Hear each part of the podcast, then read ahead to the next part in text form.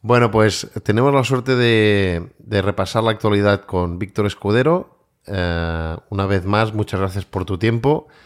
Eh, queríamos, aparte de, tratar temas genéricos, sobre todo empezar con la noticia de la mal llamada moneda de Facebook por el tema de que son muchas más corporaciones las que han salido en prensa diciendo que van a sacar una criptomoneda de cara al 2020 eh, que integrará múltiples plataformas masivas, ¿no? las más importantes a nivel de volumen de usuarios.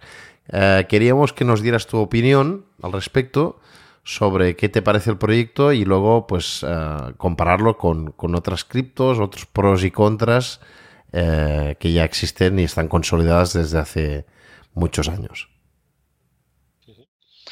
Muy bien, Kim. Muchas gracias. Pues la verdad es que CREA es el nombre solamente del consorcio. No es el nombre del proyecto, no es el nombre de la, de la moneda. De hecho, como comentabas, por mucho que se ha dado a conocer a Facebook, obviamente es la, principal, pero no es la única empresa que está detrás de esta moneda. Y este consorcio, pues hay otras muchas grandes empresas como Mastercard, PayPal, Visa, Uber y, una de, una, unas cuantas decenas de ellas, ¿no? El objetivo que tiene de hecho Facebook es que en cuestión de unos poquitos meses consiga llegar a, un centenar de ellas, de las empresas que estén asociadas a este consorcio. Entonces es interesante porque Facebook, obviamente, todo el mundo la conoce y el que haya decidido apostar por una criptomoneda y utilizar la tecnología blockchain para una de sus iniciativas, pues llama, llama la atención a muchísima gente que de alguna forma ve en estas empresas pioneras pues una tendencia que ya se lleva consolidando un cierto, un cierto tiempo. En el caso de Libra, no es que tenga ciertas propiedades especiales que no tengamos otras muchas monedas, lo único, la posibilidad que tiene es que está respaldada por un montón de empresas potentes que todos conocemos, nada más. De hecho, eh, está totalmente controlada por Facebook. Se rumorea que incluso a otras empresas les ha pedido unas cantidades, llamémoslas abusivas, cantidades muy grandes, posiblemente operar sus propios nodos de, Libra. Alrededor de 10 millones de dólares para una empresa como Visa solamente por ser capaces de operar Visa su propio nodo de, de, este consorcio Libra. Entonces, eso da pistas de que obviamente es una moneda totalmente cerrada, que está controlado totalmente por Facebook y aquel que quiera participar del ecosistema pues tiene que pagar un cierto peaje. Esto va un poco en contraposición con, otras criptos, ya ni siquiera blockchain, sino directamente criptomonedas, otras criptomonedas como, como Bitcoin, por ejemplo, Ethereum, etcétera, que son totalmente abiertas en el sentido de que cualquiera puede participar. Es decir, uno, uno puede tener un nodo en su casa, un data center si quiere, no necesita no necesita tener que pagar nada, por, no tiene que pedir permiso para poder poner ese nodo para poder minar, puede hacer transacciones tal y como quiera sin que de alguna forma le puedan, le puedan impedir que haga esos movimientos, etcétera. Entonces, por un lado es muy importante o me parece muy interesante porque llama la atención a muchísima gente sobre esta tecnología, lo que hay detrás, que es blockchain. En ese sentido me parece muy, muy, muy interesante. Me parece también muy interesante porque abre un montón de posibilidades nuevas de utilizarlo de una forma sencilla es decir, Facebook es propietario también de WhatsApp y lo es de Instagram y con ello es capaz de llegar a 2.600 millones de personas a día de hoy. Es decir, tiene muchísimos usuarios a los cuales con unas plataformas y con otras podría llegar. Imaginemos lo fácil que es enviar a día de hoy un mensaje instantáneo vía WhatsApp, pues que puedes hacer lo mismo con tu móvil dándole simplemente con un, con un clic. Que esto venga integrada, esa cartera venga integrada con WhatsApp, en su propia red social, Instagram, etcétera. Entonces, digamos que el potencial es muy grande para que lo pueda utilizar muchísima gente.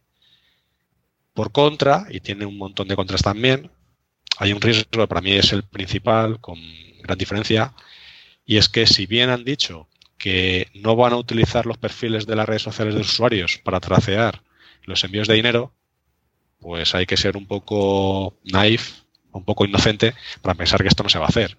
Es decir, es cierto que uno se puede crear una billetera y las direcciones asociadas a esa billetera, mientras que no estén en uso, pues posiblemente es verdad que Facebook u otros no sepan que esas direcciones me pertenecen a mí, pero es evidente que tanto que yo utilizo esta, esta billetera en una de las redes sociales de Facebook, pues es fácil que ellos lo puedan tracear.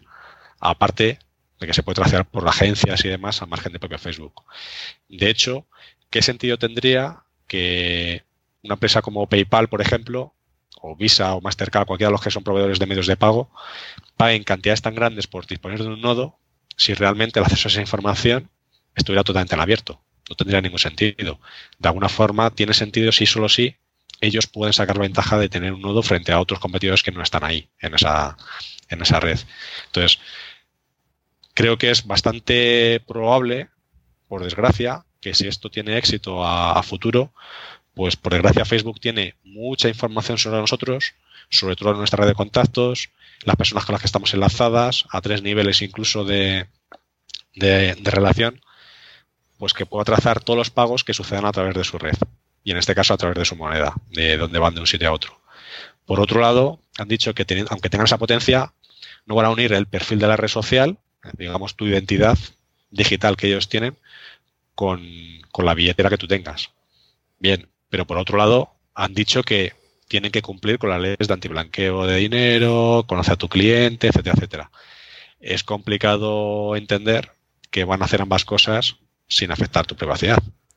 Obviamente, parece que es como complejo, ¿no? Obviamente han tenido que pedir en Estados Unidos una licencia como servicio de envío de dinero, como servicio de Money Service Business, y esto les obliga a, cumplimiento con un montón de con un montón de normativas. Entonces, mm, no sé, sinceramente, cómo van a hacer lo que comentaba. De, mantendrás todo anonimato, por un lado, no queremos saber que esta billetera te pertenece a ti, pero por otro lado, cada cantidad de, dinero que tú envíes, pues tiene que ser una dirección que sea lícita, que no esté en una lista negra, etcétera, etcétera. Va a ser interesante. Bueno, dicho, podríamos eh, describir que, que, lo único que tiene de criptomoneda es que usa una blockchain privada, pero realmente no es la criptomoneda al uso que conocemos como puede ser Bitcoin. Sí, es, criptomoneda, porque efectivamente utiliza, una, utiliza criptografía, utiliza una tecnología como blockchain. Lo que pasa desde el punto de vista la corrompe completamente. Es decir, al final, al fin y al cabo utilizas una tecnología que es totalmente abierta, la potencia que tienen las blockchain públicas es eso, es que son públicas, en el sentido de no que los datos estén completamente abiertos para que cualquiera los puede ver. Es decir, se podrían cifrar las transacciones, se puede cifrar la cantidad para que nadie pueda ver la cantidad que se mueve, todo eso se puede hacer. Yo en sentido de público privada me refiero mucho más en sentido de permissionless, es decir, que no tengas por qué andar pidiendo permiso para poder hacer una operación. Y en ese sentido, aquí han inventado utilizar un libro de registro distribuido, DLT, ¿vale? En este caso es una blockchain, pero que en el mismo momento que está totalmente controlada por una empresa o un consorcio de ellas, pues desde mi punto de vista mm, pierdes gran parte de la potencia que te dan estas blockchain privadas. Es decir, una blockchain, o sea, públicas, perdón. Una blockchain pública te da la máxima seguridad precisamente porque pueden participar un montón de miembros y cuanto más miembros participan, más segura es. En el momento que está esa propiedad principal, de la cual le emanan otras muchísimas, no la tienes, puesto que va a estar bajo control de unas poquitas empresas, pues desde el punto de vista menos relevante. Es como tener una base de datos distribuida entre 100 empresas y, y entre ellos compartir los libros de registro. Está muy bien, pero de nuevo puede ser intervenida. Puede ser manipulada, se puede dar marcha atrás una transacción, se puede decir que esta transacción no se ha producido, etcétera, etcétera. Las características principales aquí, desde mi punto de vista, pues, pues no son tan interesantes. Claro, digamos que la particularidad que, da, por ejemplo, Bitcoin o las, las, las primeras criptomonedas es que les falta el apoyo o el músculo corporativo para llegar a esa cartera de clientes que pueden tener estas grandes corporaciones y podrían hacer exactamente lo mismo y de manera totalmente privada, es decir, em, bancarizar la mitad de la población mundial, ¿no? Se puede bancarizar con una stablecoin eh, como DAI o, o un tipo parecido en paridad al dólar o al euro y ellos lo que pretenden es hacer lo mismo, pero como tú bien eh, has explicado, es contra natura. Es decir, tienes que ser un ingenuo y aparte, o sea, ya es antinatural eh, los dos tipos de, requisitos, ¿no? Una cosa no puede ser que te, hagan un KIC, un Know Your Customer, para tener tus datos. Y por otro lado, decir que, que la cartera va a ser totalmente ajena a un perfil de, usuario de Facebook o de WhatsApp o lo que sea. Claro, nos podemos encontrar pues con lo que tú dices, que no dejaría de ser coger eh, el, sistema tradicional bancario en cuanto a niveles de control, ¿no? Eh, pero minimizando los costes porque le aplican blockchain y maximizando la seguridad eh, porque, porque, por la propia arquitectura de blockchain. Entonces, claro, te puedes encontrar que, que incluso, no sé, te podrían, pues eso, bloquear los fondos y como un banco cuando, cuando quiere intervenirlo sin previo aviso, ¿no? De hecho, eh, quizá una, característica relevante es que el competidor natural para ellos, yo no considero que sea blockchain lo que está intentando suplantar, o sea, que Bitcoin lo que está intentando suplantar. Están compitiendo con la banca. Directamente la banca no ha sido capaz de llegar a cierta población, alrededor de 1.700 millones de personas. Ellos tienen una plataforma que sí que es capaz de llegar, es decir, allí donde no puedes tener una cuenta, pues sí que puedes utilizar un móvil y muchos de ellos utilizan Telegram, WhatsApp y demás. En este caso hablamos de WhatsApp por ser propiedad de, Facebook. Y yo creo que ese es el público objetivo que tienen. Si lo comparamos frente a Bitcoin y compañía, creo que no te aporta nada de las ventajas que tienen ese tipo de criptos de punto de vista de verdad, ¿vale? Pero si lo comparamos con la banca tradicional, obviamente tiene una ventaja muy grande. Y la gente que a día de hoy utiliza la banca no es consciente de esa penalización que están sufriendo porque están bajo un sistema que está controlado por unos pocos. Es verdad que esos pocos, a diferencia de empresas multinacionales, pues han sido siempre estados, realmente han sido bancos centrales, pero bueno, el poder ha manado desde ahí. Pero esa nunca ha sido una necesidad, digamos, de ese tipo de personas. Por lo tanto, el que le pongas una, una solución que le permita el poder tener control de su propio dinero y poderlo transmitir, pues por mucho que le digas que es peor que Bitcoin, le va a dar igual, es que ahora mismo a día de hoy el sistema bancario no lo tiene. Esto es mucho mejor que lo que estarían acostumbrados a, tener en caso de poder acceder al sistema. Entonces, es una forma de poder acceder al sistema. Yo creo que es una noticia muy interesante porque da, da la entrada a que la gente pueda empezar a conocerlo, que de hecho vas a utilizar esta cripto u otras muchas, eh, puede ser un poco el, el inicio, y rápidamente mucha gente se dará cuenta que dices, bueno, sí, esto es una criptomoneda, está muy bien porque está bajo, lo puedo enviar por WhatsApp y demás, pero no es tan interesante como otras que existen. Te hemos dado a conocer que existe un mundo cripto que hasta ahora era desconocido por la gran parte de la gente, a partir de ahí es posible que sigan investigando por sí mismos y lleguen a otras soluciones bastante mejores. Pero digamos que si el, digamos que si lo comparamos con, con Bitcoin y compañía, no lo entenderíamos. No lo entenderíamos porque las propiedades principales que buscamos ahí no las tenemos aquí. Pero si lo comparamos con la banca tradicional, sí. Ahora, que esto habla de la parte de hype de utilizar blockchain, pues muy bien, pero esto es como si yo pudiera utilizar PayPal sin tener una cuenta de banco asociada. Si pudiera hacer eso, me da igual que lo hagan con una, un registro centralizado en cantidad de ordenadores, que sea mucho más eficiente y que la criptografía que está por debajo parte de cifrado, curva elíptica, este tipo de cosas, sea más seguro. A mí me da igual. Si eso por debajo es más seguro, bienvenido, pero como usuario no me preocupa. Quiero decir, es algo que por desgracia debería preocupar a aquel que pone la infraestructura. Que esa infraestructura sea más segura, los usuarios generalmente no lo valoran. Valoran solamente si su dinero está seguro o no. Obviamente para eso dependen muchas capas.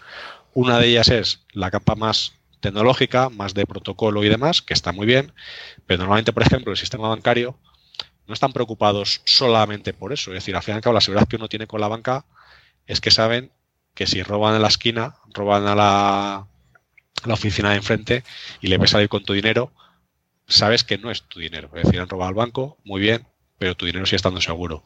Hay legislación, hay normativas que te protegen como consumidor, etcétera, etcétera. Es decir, esa seguridad la obtienes vía regulatoria, principalmente. No solamente con medidas de seguridad lógica o físicas. En el entorno blockchain, aquí gran parte de la seguridad lógica la obtienes gracias a la criptografía, está muy bien, pero no tenemos las capas que hay por encima de regulación. Por lo tanto, sustituimos parte de una seguridad por otra.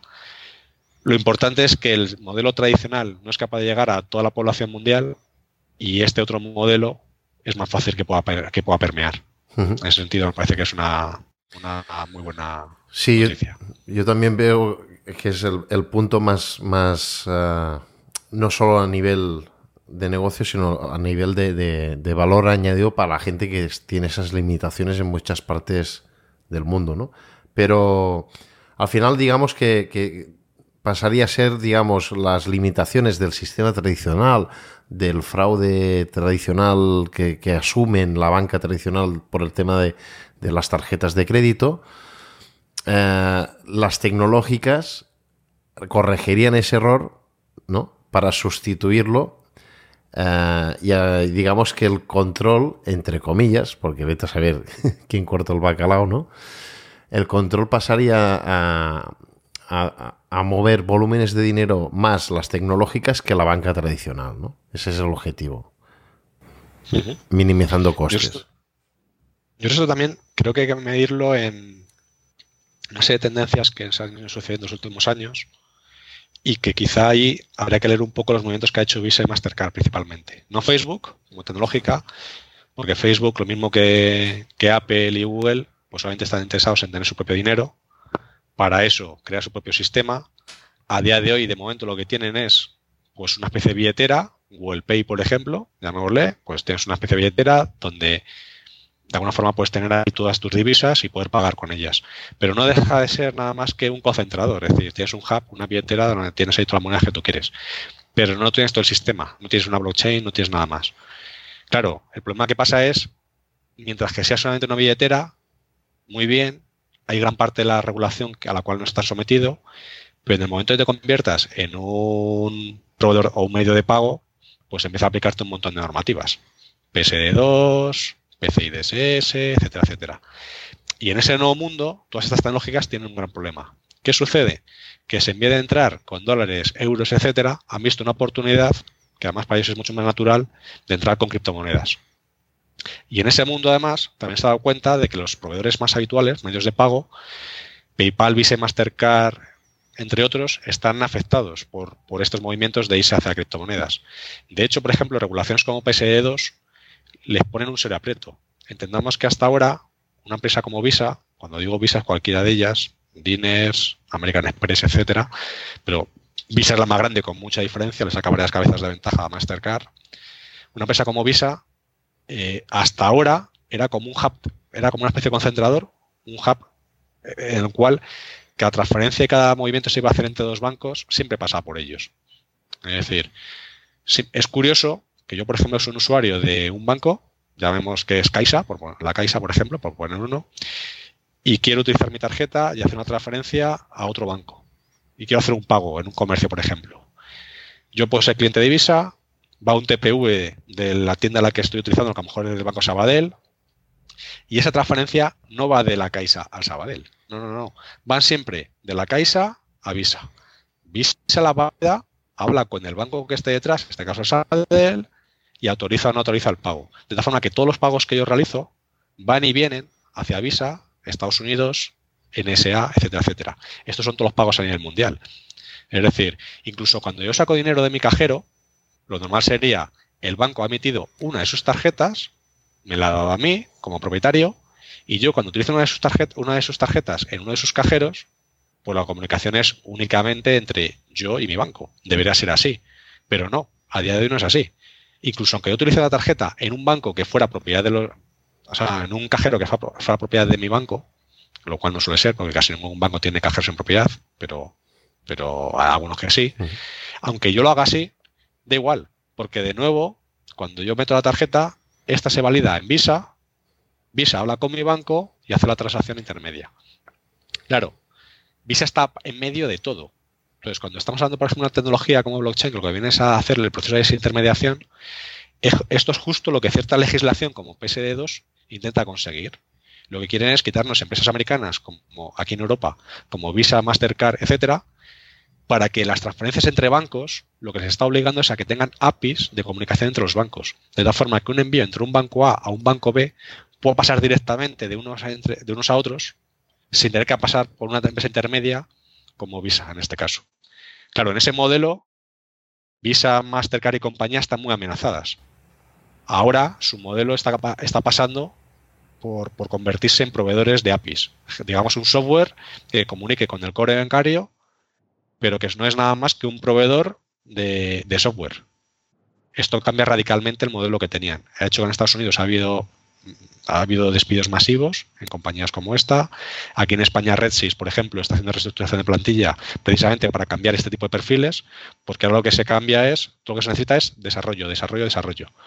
Porque lo que se quiere es que entre un banco como Santander y el BBVA, por ejemplo, puedan hablar entre sí sin tener que andar pasando por intermediario. Y en caso de que tuviera que pasar por intermediario, que sea por un intermediario de la propia eurozona. Lo que no tiene sentido es que tengan que pasar por un por un Visa Mastercard de turno, ¿vale? Porque estamos dando todo el control de todo el dinero que se mueve a, nivel internacional. Estamos hablando del 40% de todo lo que se mueve pasa por estas compañías que curiosamente todas, todas ellas son norteamericanas. Pues es un, es un handicap. En el mundo cripto, aquí cuando de repente ha sacado Facebook una criptomoneda, las primeras que se han unido a ese carro han sido justamente las que han visto peligrar su negocio tradicional. Han dicho, si alguna empresa potente como Facebook va a crear su propia cripto, nosotros queremos estar allí. Porque todo lo que se mueva por ahí, queremos estar desde el minuto uno. Claro, de, de hecho. Ahí está PayPal y todas ellas. De hecho, todo lo que se mueve por, por cripto ya, ya, no pasa por el sistema tradicional y han visto la oportunidad de recuperar ese nicho de pérdida con un proyecto como este, ¿no? Eso es. Lo que no sabemos y lo que no tenemos los detalles es de cómo van a recuperar ese control. Es decir, sabemos que Facebook les cobra dinero por tener sus propios nodos, no sabemos qué es lo que te da de poder el tener tu propio nodo. Si simplemente analizar todo el tráfico a ser por ti, para poder tener información de todas las transacciones que se mueven de un lado a otro, qué tipo de información va asociada a esa red, no sé qué tipo de información va, pero es evidente que si les cobran unas cantidades bastante grandes de dinero por hacerlo, algún tipo de beneficio en ese sentido tienen que tener.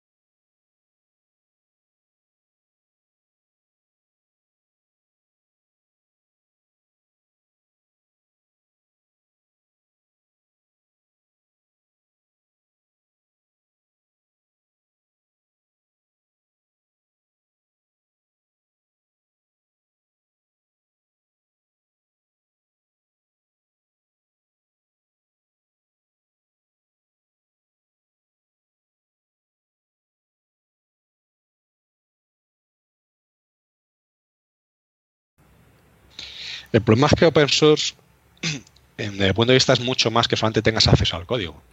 Es decir, esa es una de las propiedades que tienes que tener. Obviamente es una de las cuatro libertades que el código, código abierto te permite tener, pero nada más que eso. Es decir, si tú tienes el código, lo puedes ver, pero no lo puedes tocar, porque hay que pagar una licencia para ello, pues no es muy open source.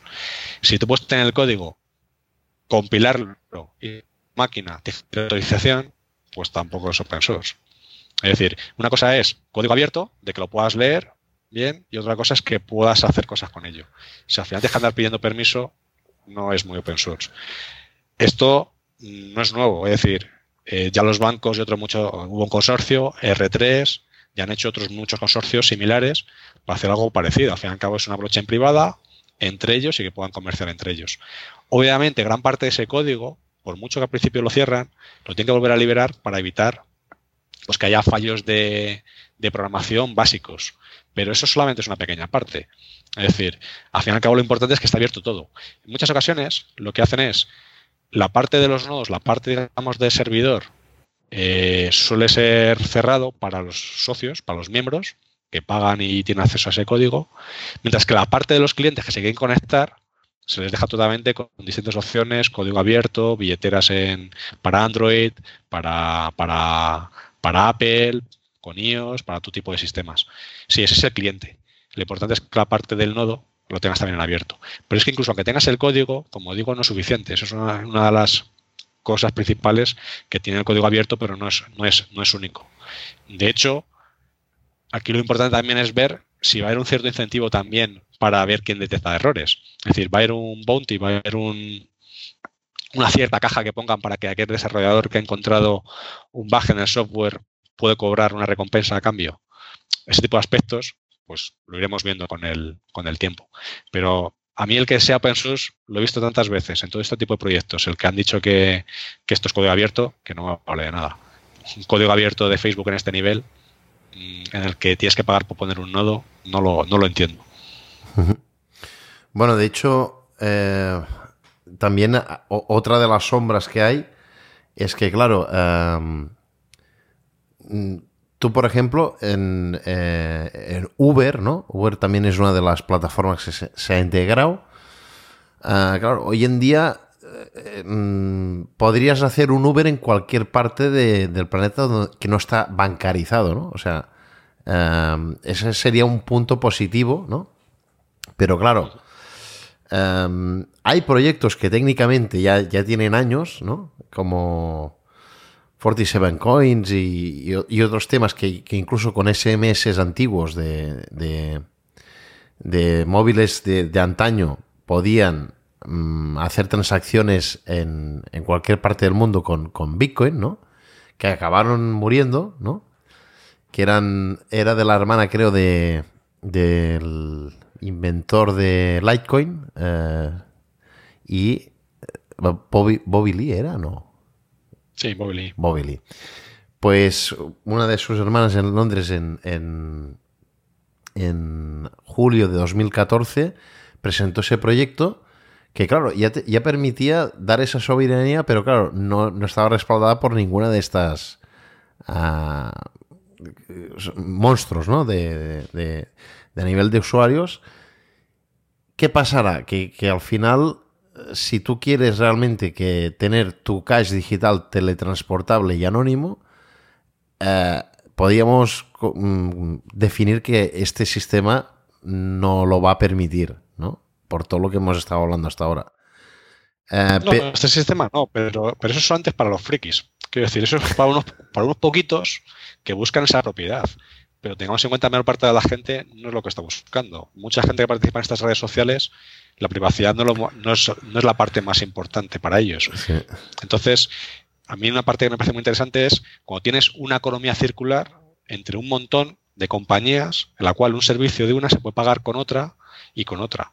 Es decir, que en un momento dado yo puedo transferir dinero, como estamos hablando por WhatsApp, está muy bien, pero es para pagar el qué. Bueno, pues para pagar el qué, en este caso puede ser, por ejemplo, Uber. Es decir, me dan un servicio y yo para pagarlo lo pago con esta moneda. Que a su vez, imaginemos que hay otras compañías de alojamiento, por ejemplo, que también lo aceptan. Bueno, pues, pues al fin y al cabo se puede mover todo eso, que al fin y al cabo es mover dinero, se mueve dinero directamente en ese nuevo entorno que es circular. Si tenemos 100 grandes compañías que permiten mover ese dinero entre sí y poder comprar y venderse productos entre ellos pagando en esa moneda que autodenominan como se llame, Libra Coin o como la quieran llamar, pues en ese caso está muy bien. Es decir, eso, por ejemplo, cualquier otra moneda tiene la dificultad de, por muy abierta que sea, estilo Bitcoin y compañía, el ecosistema es mucho más difícil de que pueda crecer. En el momento que hay un gran monstruo como Facebook o muchos más que puedan, puedan entrar a formar parte y que pueda haber un montón de servicios que se puedan comprar y vender entre ellos, pues automáticamente lo menos relevante es que puedas mover dinero de una billetera a otra. Lo importante es que puedas pagar con él. Es decir, en ese sentido, creo que es una innovación bastante interesante. Aquí la potencia no es que solamente está Facebook. Si solamente fuera Facebook, pues no sería una noticia tan relevante. Lo importante es que hay muchas otras compañías, algunas de las cuales te dan servicios por los cuales hay clientes que están dispuestos a pagar. Por ejemplo, eBay. Si yo compro un producto con eBay, lo puedo pagar con esta moneda. ¿Para qué voy a utilizar pagar en euros de mi cuenta utilizando un intermediario como PayPal? Yo pago con esta moneda y ya está. ¿Que resulta que PayPal también está aquí? Pues bienvenido. Pero lo importante es que puedo pagar productos sin tener que, tener que pasar por el sistema tradicional. Eso, por contra, lleva una serie de cosas que van a ser interesantes de ver cómo se regulan. Por ejemplo, Rusia se ha pronunciado, ha dicho que, que no van a dar carta de legitimidad a esta moneda. Digamos que en vez de declararla ilegal, simplemente es, allí se tienen el, el veto, el derecho, se arrogan el derecho de, si no te he puesto el sellito de aprobación, esto es ilegal. Por tanto, aquí mi moneda es el rublo y mover transacciones en cualquier otra moneda que no esté bajo mi control, pues no lo voy a dejar. Por tanto, automáticamente eso hace que hay un montón de mercado de navegadores y demás y de gente que está en, Rusia, por ejemplo, que no lo puedo utilizar. No lo puedo utilizar a nivel legal. Bueno, pues vamos a ver cómo se comportan los estados. Porque a nivel, por ejemplo, también de la banca, veo que es un ataque en la línea de flotación. Es decir, ¿qué pasaría si muchos de los servicios, imaginemos, por ejemplo, vamos a poner una escala grande, que el 20% todo lo que se moviera en España de comercio electrónico se moviera sin utilizar euros por debajo, que fuera una criptomoneda. Pues automáticamente habrá un montón de transacciones entre bancos que dejará de ver los bancos. Los bancos dejarán de tenerlo. Cuando yo muevo una tarjeta, todo mi dinero se me localiza. Cuando yo pago la gasolina, también se ve. Cuando yo recibo mi nómina en el banco, también ve cuánto lo recibo. Imaginemos que el 20% de esas transacciones para el sistema tradicional de banca fue totalmente opaco. Y lo que es peor, ya no es que sea opaco para el sistema de banca, sino que para el Estado que está detrás, llámese Hacienda, etcétera, también es opaco. Por lo tanto, es complicado. Allá dices, bueno, pero ellos van a cumplir con la regulación. Bueno, vamos a ver cómo lo hacen. Van a cumplir con la regulación, pero no va a ser fácil. Y si ellos cumplen con la regulación, eso no quita que para la banca sigue siendo una amenaza en la línea de flotación. Es Exactamente igual. Es decir, sí, sí, vas a cumplir con la regulación, pero antes yo era, tú eras mi cliente, te tenía atado y ahora vas a hacer un montón de operaciones sin pasar por mí.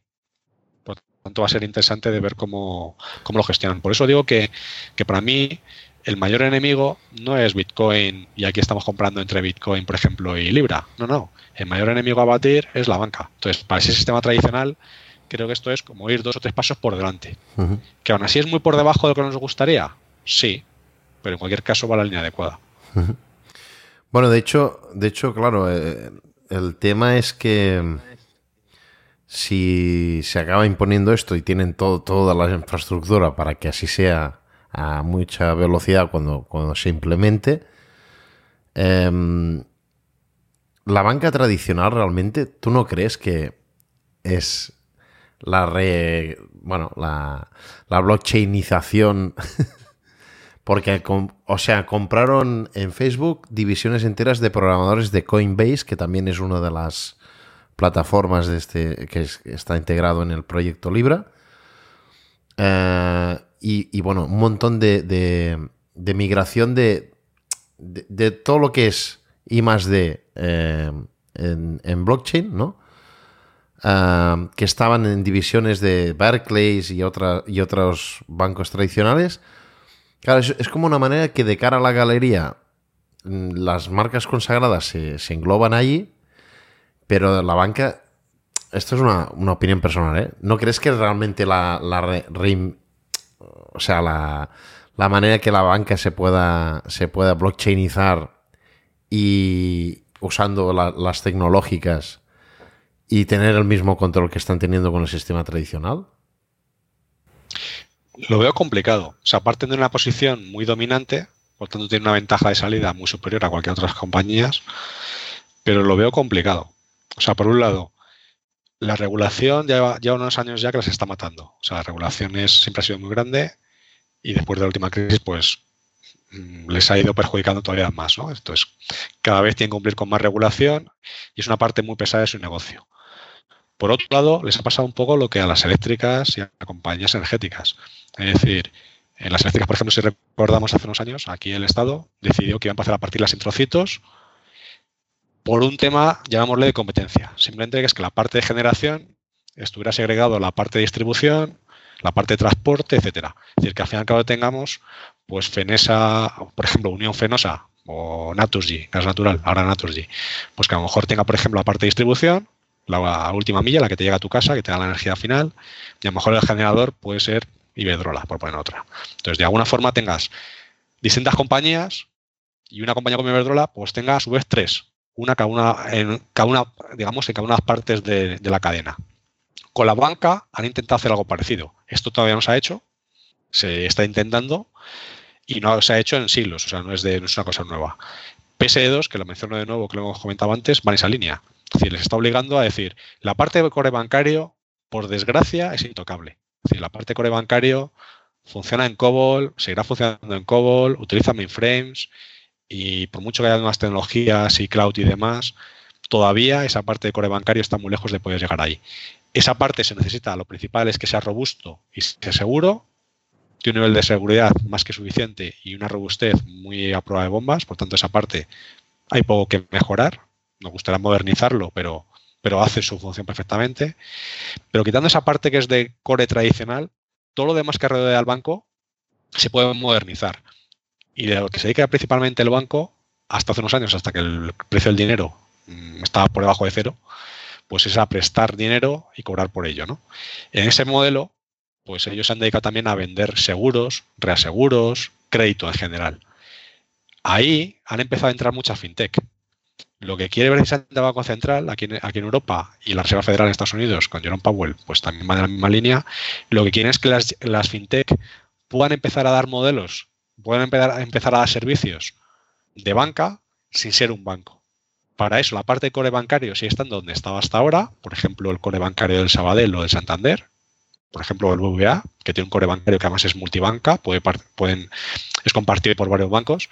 Digamos que el core bancario sea el mismo, eso no ha cambiado, pero que cualquier compañía a través de API se pueda conectar. Por ejemplo, una compañía nueva que se inicia como, Fintonic en su día, lo único que necesita es que los bancos pongan a su disposición ciertas APIs, que para mí sean consultables obviamente a través de autenticación y demás, que sea seguro, pero yo lo que necesito saber es consultar el saldo de un usuario, ver lista de movimientos, etcétera, etcétera, sin tener que entrar cuenta a cuenta y al core bancario hasta el final, que no tenga que programarme yo la query en el, en el IBM de turno para ver cómo saco la query y me dé el, saldo, ¿no? que eso directamente sea a través de una API que me lo facilite todo. De forma que haya muchos negocios que puedan empezar a crearse alrededor. Esas empresas pues son empresas que hasta ahora no estaban. Por ejemplo, empresas de microcréditos o empresas de créditos a consumo estilo Vivus, Cofidis y demás, pues es un mercado en el cual asumen, por ejemplo, asumen que sus clientes van a tener muchísimo mayor riesgo de, riesgo de impago y son clientes que la banca tradicional a lo mejor no cabrían, porque la banca a lo mejor ha decidido que a ese tipo de clientes no les otorgan un crédito porque tienen mucho riesgo de no pagarlo. Pero hay otras empresas que están dispuestas a hacerlo. Esas empresas, hasta ahora, en el pasado tenían que crearse, tienen que tener una licencia bancaria como tal y tienen que ser prácticamente un banco para poder operar. No tiene sentido. Lo que tiene sentido es que haya una concentración relativamente pequeña, es decir, que muchos bancos se unan, el Banco Central lleva persiguiéndolo desde hace mucho tiempo y está promoviendo que siga habiendo concentración bancaria en España, el resto de los países también. Primer paso, concentración a nivel nacional. Segundo paso, concentración a nivel de distintos países, es decir, que sean transnacionales, para que el core digamos que sea mucho más eficiente. Pero el resto de los servicios va a haber un montón de empresas que puedan actuar, toda la fintech. Y las cripto, criptodivisas y demás van justamente en esa línea. Es decir, que puedan acceder a servicios de banca a través de APIs sin tener que pagar toda la penalización de tener que tener un core bancario propio. En ese mundo, los bancos tienen que cambiar completamente su sistema. O sea, no es nada parecido a lo que tienen hasta ahora. Y les obligan a ser mucho más abiertos. Imaginemos que directamente PSD2 obliga a que prácticamente sin coste un banco abra mediante APIs prácticamente toda su potencia a prácticamente cualquier empresa que se lo pida.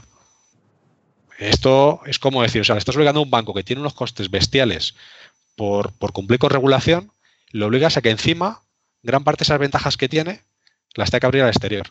De hecho, veamos que una de las cosas que, que es curioso es que a un banco le impiden le impiden que comparta información privilegiada y que la utilice información privilegiada de sus clientes.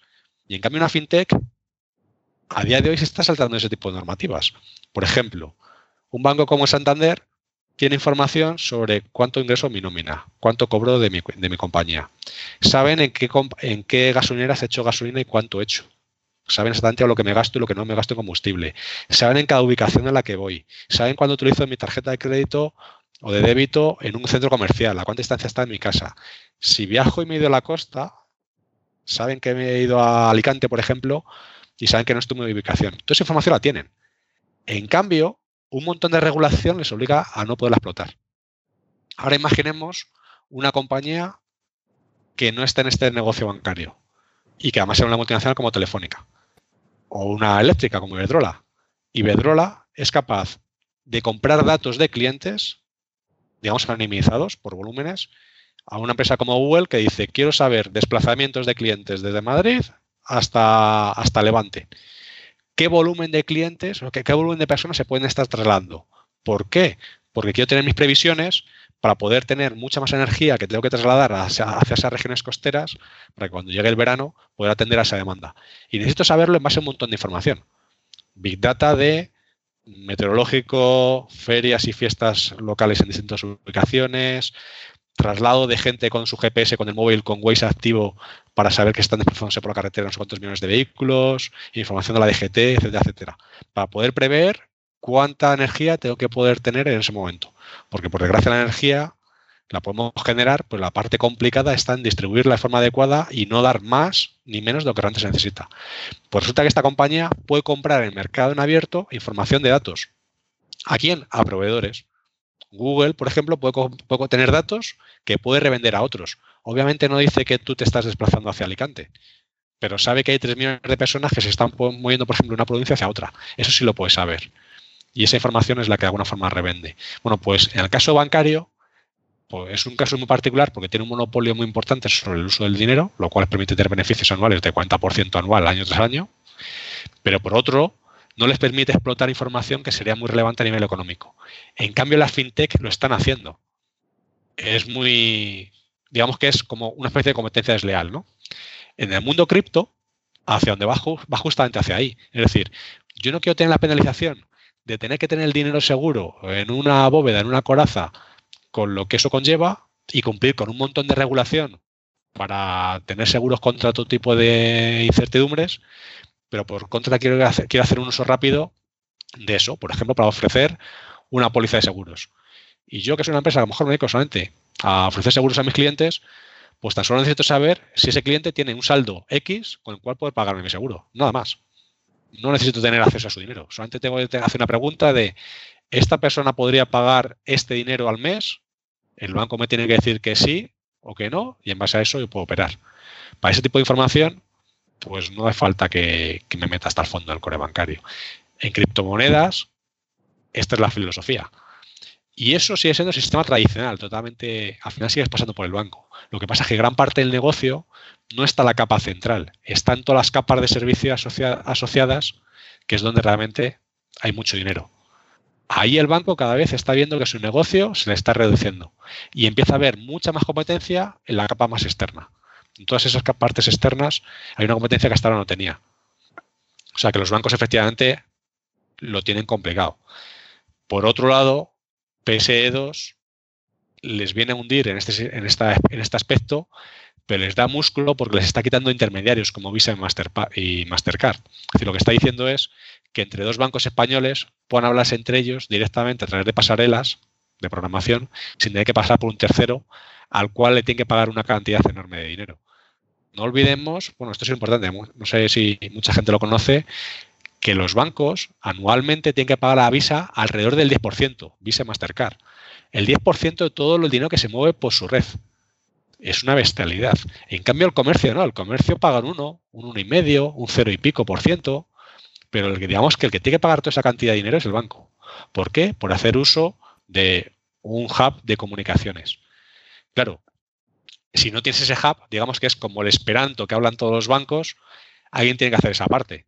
Entonces, ahora lo que se empieza a hacer, que son el tema de las APIs que comentaba antes, lo que se empieza a hacer es, entre ciertos bancos se van a poner de acuerdo para manejar esas APIs, pero cuando yo tengo, por ejemplo, un banco aquí español que tiene que enviar una transferencia a un banco, Bank of America, a día de hoy, ¿cómo se hace eso? A través de Visa. Muchas veces es una tarjeta de crédito la que utilizan detrás. Se paga con crédito. ¿vale? En el momento que no tengas Visa como intermediario, pues tiene que ser que el banco de aquí se ponga en contacto con el de allí y haga la transferencia uno a uno, peer-to-peer.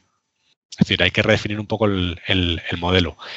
Esas APIs, digamos que PSD2 obliga a que existan esas APIs, lo que no dice es cómo tiene que ser, no dice que sean estándares.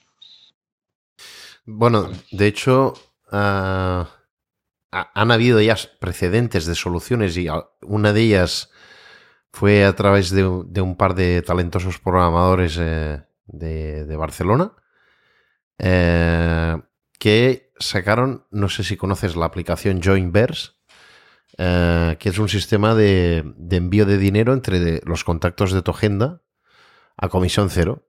Es decir, ellos crearon una blockchain privada y el principal, digamos, rival que tenían era la aplicación UIP de ING Direct, creo.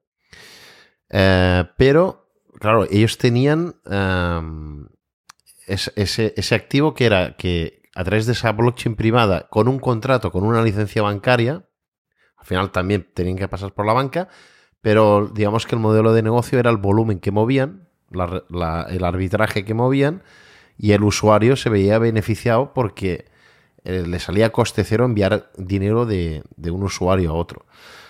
Vendría a ser a grosso modo lo que, lo que quieren hacer, pero a nivel de, corporaciones eh, gigantescas y como Facebook, WhatsApp, etcétera. Pero claro, em, el tema que comentabas de, vender información, supongo que te refieres a efectos legales, es fuera de la Unión Europea y cambió totalmente con el tema del GDPR del pasado mayo de 2018. O sea, hay el concepto de data brokers que pueden vender informaciones, ¿no? Pero hasta qué punto yo, por ejemplo, si tengo una base de datos de clientes, de usuarios, de correos electrónicos, ¿eso es, es legal vendérselo a Google o a quien sea? Piensa que lo que está vendiendo no son datos, son datos agregados. Es decir, son volúmenes muy grandes de datos en los que no tienes datos personales. Es decir, GDPR ahí tiene dificultades para aplicar porque ni tienes datos médicos de sensibilidad alta, ni datos personales, nombre, apellidos, direcciones, etcétera. ¿Vale? Y lo, que es importante es que tengas datos agregados. Imagínate, por ejemplo, que lo que están vendiendo es un mapa de España en el cual aparecen puntos de calor, zonas geográficas en las cuales hay más, más población o menos. Y eso en tiempo real con ciertas fotos. Es decir, según vas avanzando una especie de vídeo, vas viendo prácticamente en tiempo real cómo se está desplazando la población desde unas ubicaciones hacia otras. Eso, por ejemplo, no tienes datos de los que GDPR mm, aplicaría de serie. Claro, el problema es que para poder obtener ese mapa, eso ya son datos procesados. Para poder obtener esa información, tienes que haber cogido la, geolocalización de los usuarios a través de su móvil, etcétera, GPS y tal. Claro, esa información tienes que haber pedido permiso para ello, etcétera, etcétera. Se puede cumplir con GDPR y a pesar de todo hacer eso. Lo que ocurre es que tienes que pedirle permiso al usuario, tienes que aceptarlo, tienes que haber hecho la declaración de la declaración de aplicabilidad, en este caso el tratamiento que vas a hacer de esos datos, cuál es la finalidad, para qué lo vas a utilizar, si lo vas a poner en manos de un tercero, etcétera, etcétera. Sí, los términos y condiciones que cuando instalamos algo, eh, todo el mundo tiene que pasar por ahí. A día de hoy, pero a día de hoy muchos de ellos lo están haciendo. O sea, que, esto no es algo que es ciencia ficción. Se hace. Lo, que, lo que ocurre es que muchas veces no somos conscientes de todo ello. Si no, un, servicio como el de Waze, bueno, te lo daría. Waze tiene que pagar cantidades millonarias para hacer los mapas constantemente de las ciudades, tiene, tiene que pagar cantidades millonarias también para los mapas satélite de satélites de muy alta, muy alta definición, etcétera, etcétera. Y es, ¿con qué objetivo? De poderlo monetizar. Han empezado a monetizarlo despacito, pero empiezan a monetizarlo. Y en un momento dado tú saben que, saben que estás en una ubicación, que le califiques al restaurante de turno donde está, te has parado, saben que hace cierto trayecto de forma habitual y esa información de momento la monetizan ellos, pero hay algunas empresas que han empezado a revenderla a otras. Ya no es que lo utilicen para ellos mismos y dentro de su grupo, sino encima lo revenden. Claro, la dificultad está en saber qué es lo que revenden.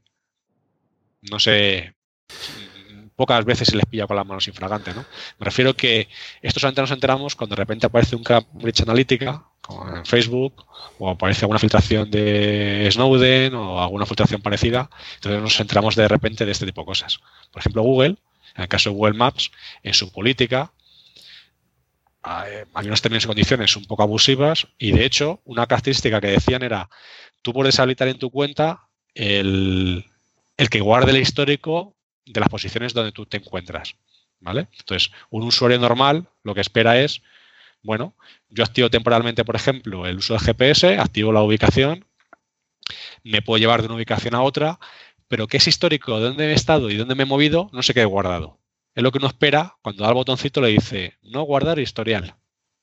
Resulta que para no guardar el historial tienes que hacerlo en todos los dispositivos donde hubieras tenido esto activo una sola vez más luego una segunda característica que estaba como muy oculta que prácticamente nadie lo hacía, porque no sabías ni que existía y que lo tienes que hacer ahí. Es decir, ellos es verdad que han cumplido, pero lo han puesto tan oscuro, tan oscuro, tan oscuro, que en la práctica estaban guardando la ubicación de los usuarios durante muchísimo tiempo, incluso años. Bueno, pues esto han sido denunciados y demás, y ahora lo han actualizado, y ahora efectivamente cuando tú dices que no guarde la ubicación, no la guarda. ¿Qué es lo que quiere decir eso? Que a lo mejor Google no la guarda ¿La han tenido en algún momento? Por supuesto. Pues todos aquellos que tengan acceso a ese chupador de datos que es Google, en ese hay compañía, seguro que lo guardan durante, durante decenas de años. Pero bueno, digamos que cumplir con ese tipo de cosas no es tan complicado. Cumplir con GDPR me refiero, que, se, puede hacer. Lo que ocurre es que hay ciertas características que tienes que, que alertar al usuario y decírselo demás. Y más si son cosas de tiempo real. que, no sé. Eh, el, tema de Waze es una aplicación tan, tan eficaz y, práctica que incluso, según mi experiencia de usuario, es superior a, Google Maps, ¿no? A la hora de conducir. Eh, es del mismo, ¿eh? Es de Google los dos. Pues eso... eso es de los mismos. E, esa era mi duda, sí. No, eh, Waze, eh, eh, no sé si lo conocerás, era, era gente de... Era, era gente de Google Maps también, que se fue al equipo de Waze y luego se reintegraron todos, pero el modelo de, negocio, ¿cuál es? La información, ¿no? Entiendo. Claro, a ver, Waze tiene incluso españoles que en su día eh, se fueron hacia Google a través de una de las incubadoras de Google, Google X y demás, y al final terminaron apareciendo en Google. La información que utiliza Google Maps y, Waze es prácticamente la misma. Lo que ocurre es que, por ejemplo, en el caso de Google Maps, ha intentado mantenerlo, digamos, más puro, como más empresarial, no tan adictivo como Waze. Digamos que no te dan caramelitos por cada no sé cuántos kilómetros que recorres, por notificar que aquí hay un accidente o porque aquí hay guardias de seguridad, de policía, lo que sea. Digamos que eso, por ejemplo, hasta hace muy poquito en Google Maps no tenías, lo tenías solamente en Waze. Waze, digamos que era como la iniciativa de, bueno, el otro es un modelo más tradicional, más parecido a un GPS normal y corriente, con sus calles y demás, y en Waze un modelo mucho más colaborativo. Antes de ponerlo en Google Maps y que según tú vayas conduciendo, que es un riesgo importante, que no lo hagas tú en el pasajero de al lado, pueda notificar, por ejemplo, que hay un accidente, dándole un botoncito, dando a que hay un radar, por ejemplo, en un momento dado, cosas de ese estilo, antes de ponerlo a nivel masivo, lo han hecho esto mismo con Waze. Ya han ido viendo modelos más colaborativos. Y te puede interesar no solamente por dónde vas tú, que es lo que harías en Google Maps, sino que en Waze puedes saber por dónde van la ubicación de tus compañeros, amigos, y puedes saber dónde van 10, o 12 personas. Por ejemplo, hacemos una quedada con tres o cuatro personas o 10 personas en una ubicación y en el momento dado tú vas y vas viendo incluso los coches en el propio mapa de por dónde van cada uno de ellos para saber cómo van, si estamos todos llegando a tiempo, si vamos retrasados, dónde está el que, el que nos falta, etcétera, ¿no? Este tipo de información más colaborativa se ha hecho en Waze primeramente, pero no os quepa duda que todo ese tipo de información está alimentando a los dos sistemas. Y poco a poco las iniciativas que ven que van teniendo éxito las van trasladando hacia Google Maps. ¿El modelo cuál es? Pues a principios, antes de estudiando los mapas, y es utilidad para el usuario total. Yo no digo que obviamente te van a vender la información GPS, pero es que aunque solo sea para Google, el saber cuál es el recorrido habitual que tú estás haciendo, pues es relevante. Saber que tú pasas por una tienda en un momento dado, pues es relevante. Imaginémonos que en el mapa, de repente, cuando tú pasas por una esquina, te aparezca justamente un iconito del logo del corte inglés, porque ese centro comercial que hay justamente ahí es del corte inglés, por poner una marca. Bueno, pues eso lo podemos utilizar Google.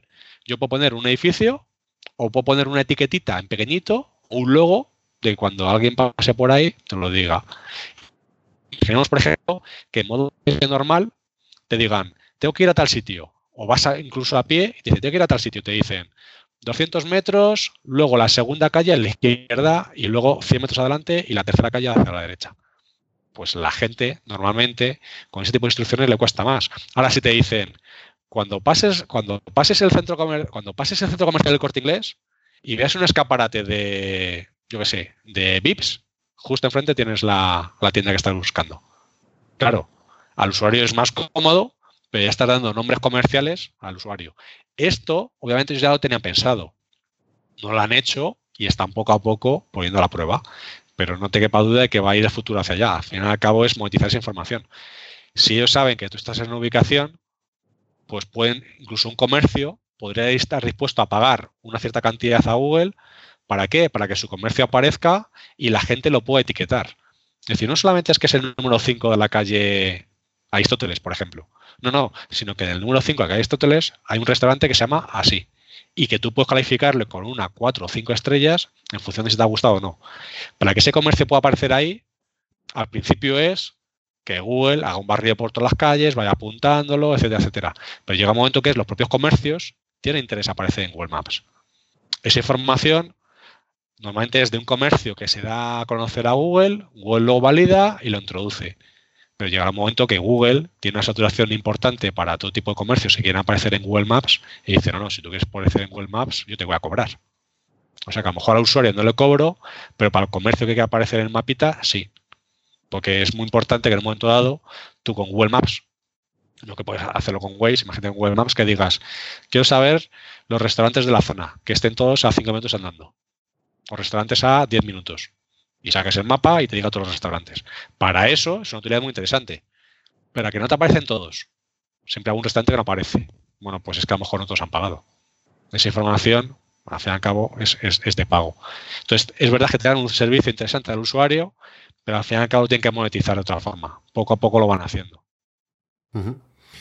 Retomando un poco el tema inicial, el tema de Libra, y hablando ahora que estábamos hablando de Google, eh, precisamente es el, el, gran gigante que falta a efectos eh, ya, digamos, demoledores, ¿no? O sea, estamos hablando de WhatsApp, Facebook, eBay, PayPal, Apple tampoco está, ¿no?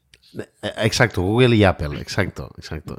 Eh, ellos están empecinados con el tema de, Apple Pay y Samsung Pay para el tema, de, digamos, de, que no deja de ser una tarjeta de crédito encubierta en un dispositivo NFC.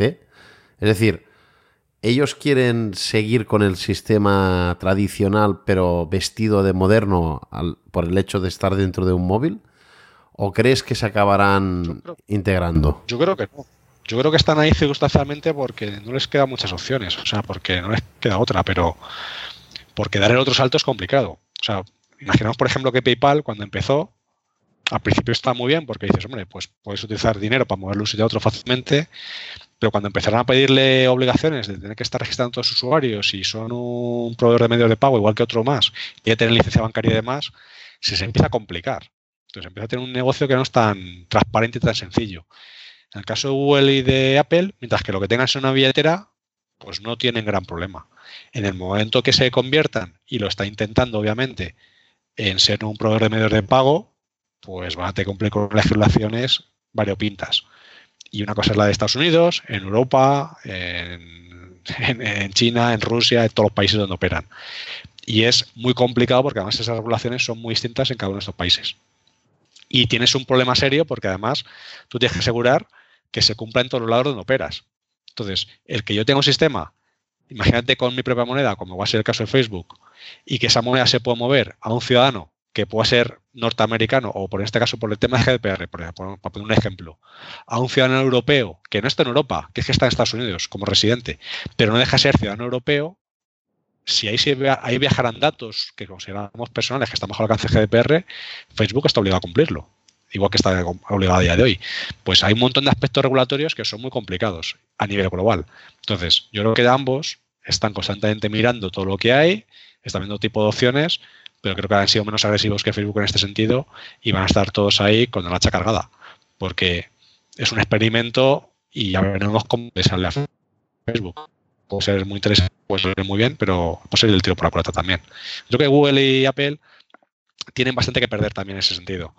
Google ha intentado para esas ocasiones posicionarse aquí en Europa con un proveedor de de pago y no lo han dejado. De hecho, Visa, Visa Europa, en su momento estaba y Visa, la multinacional, no quería ciertas cosas que estaba haciendo eh, Visa Europa, aliándose con el Banco Central Europeo y permitiendo hacer cierto tipo de cosas, porque consideraba que a la que en este caso la filial le perjudicaba el negocio mundial que tenía Visa, y Visa fue tan agresiva que compró eso filial en Europa. Visa Europa ha desaparecido, la ha comprado Visa y ya es una compañía. O sea, quiere decir que, este tipo de movimientos las han hecho en muchas ocasiones. Si no, la, si no han entrado ya en el mercado masivamente, es porque tienen un montón de dificultades para poderlo hacer y desde luego no nos va a poner el terreno de, el terreno de, juego nada fácil. Pensemos que si, por ejemplo, se pusieran de acuerdo todas las tecnológicas, Google, Facebook y demás, en hacer este tipo de movimientos, a lo mejor puede ocurrir que la banca ponga una resistencia bestial. A día de hoy, están entrando despacito, están, entrando el terreno, poco a poco que se van cogiendo algunos aliados. Hay aliados indirectos, por ejemplo, Coinbase está dentro del ecosistema y Coinbase a su vez está asociado a varios bancos, pero digamos que es un poco pues una especie de sandbox. Vamos a ir tanteando. Pero si de repente hicieron un movimiento muy agresivo de que van a entrar así, imaginémonos, por ejemplo, que decide la banca que van a dejar de utilizar los sistemas de Google para enviar dinero, por ejemplo, que se acabó Samsung Pay ni Google Pay, que o pases por mí o no hay más tu tía. Pues el daño que puede recibir Apple o Google es muy grande. Entonces, si por un experimento de estos consiguen, digamos, elevar un poco la oposición que tienen, no les interesa. Facebook ha hecho este movimiento desde el punto de vista es muy agresivo, no sé si le va a salir bien la jugada, porque ya les están investigando muy cerca de Estados Unidos por temas de monopolio y tienen serios problemas. Eh, el hecho de que sigan esta línea puede ocurrir, pues lo mismo que pasó con, la, con ATT, las Bell de turno, Bell Pacific y compañía, que cogen una gran compañía, la dividen en trocitos y prácticamente la hacen desaparecer. Tienen un montón de empresas pequeñitas. Es decir, están en un punto en el cual, a nivel también de la sociedad en Estados Unidos, la gente empieza a ver que son gigantes difíciles de controlar. Aquí en Europa llevamos un tiempo quejándonos de que no pagan impuestos en cada países donde operan, sino que pagan impuestos ridículos en alguno de los países de la Unión Europea y con eso consiguen evadir un montón de impuestos, etcétera, ¿no? Pero incluso en Estados Unidos están en ese modo y son empresas americanas. Pero, pero creo que hace este momento agresivo, mm, desde luego a Apple y a Google, de momento no les interesa. Tienen muchos intereses que jugarse como para entrar ahí. Muy bien. Eh, de hecho, el, tema, el tema principal de cara a, poder. Yo recuerdo, ¿eh? O sea, Apple, por ejemplo, ya lleva muchos, muchos años. Eh, eh, o sea, mm, desde el iPhone 4, creo, que tiene incluido el, NFC, pero deshabilitado por software. Es decir, em, en vistas al sistema de Apple Pay, ¿no? Eh, o sea, han pasado varios años que ya, por si la regulación o la estrategia comercial lo permitía, ya venían de fábrica el hardware incorporado para cuando lo pudieran aplicar, pero, pero ya llevan muchos años en el tema esto. Se, ha juntado también, eh, pues, métodos de, pago que, que es que no deja de ser lo mismo que una tarjeta de crédito vestido, ¿no? De, por, una marca para que se lleve pues su, su, parcela, ¿no? De, la comisión o de lo que sea. Em, sí, pero entendamos que estas compañías que operan en ese entorno, entorno, digamos, de medios de pago, son compañías muy consolidadas que saben muy bien hacer su negocio tradicional y tienen otras deficiencias, pero esa parte la saben hacer bastante bien. Ahora de repente pueden llegar otros proveedores, digamos, otros proveedores nuevos, puedo intentar entrar ahí pero en temas económicos, un errorcito de nada lo pueden pagar carísimo, con miles de millones de penalización. Entonces, claro, no es lo mismo el mercado de competencia en Estados Unidos o, tal que, el Banco Central a través de algunas agencias que les pongan, una, que les impongan multas millonarias o que simplemente les, les impida operar en ciertos países. O sea, el riesgo es tan bestial que hay que pensárselo. O sea, quiere decir que el negocio de Visa es muy interesante, sí, pero Visa se gasta miles de millones todos los años solamente en pólizas de riesgo, solamente para eso, miles de millones. Ahora, si de repente un operador o un proveedor venido a más, como por ejemplo puede ser Apple, le da por activar el sistema NFC y luego cubrimos a los cuatro días de que hay un defecto en el chip, en el software que se utiliza, lo que sea, que tiene una inseguridad, con lo cual se puede robar dinero de los usuarios que utilizan el teléfono, pues se puede encontrar con unos cuantos class action suit en Estados Unidos bestiales.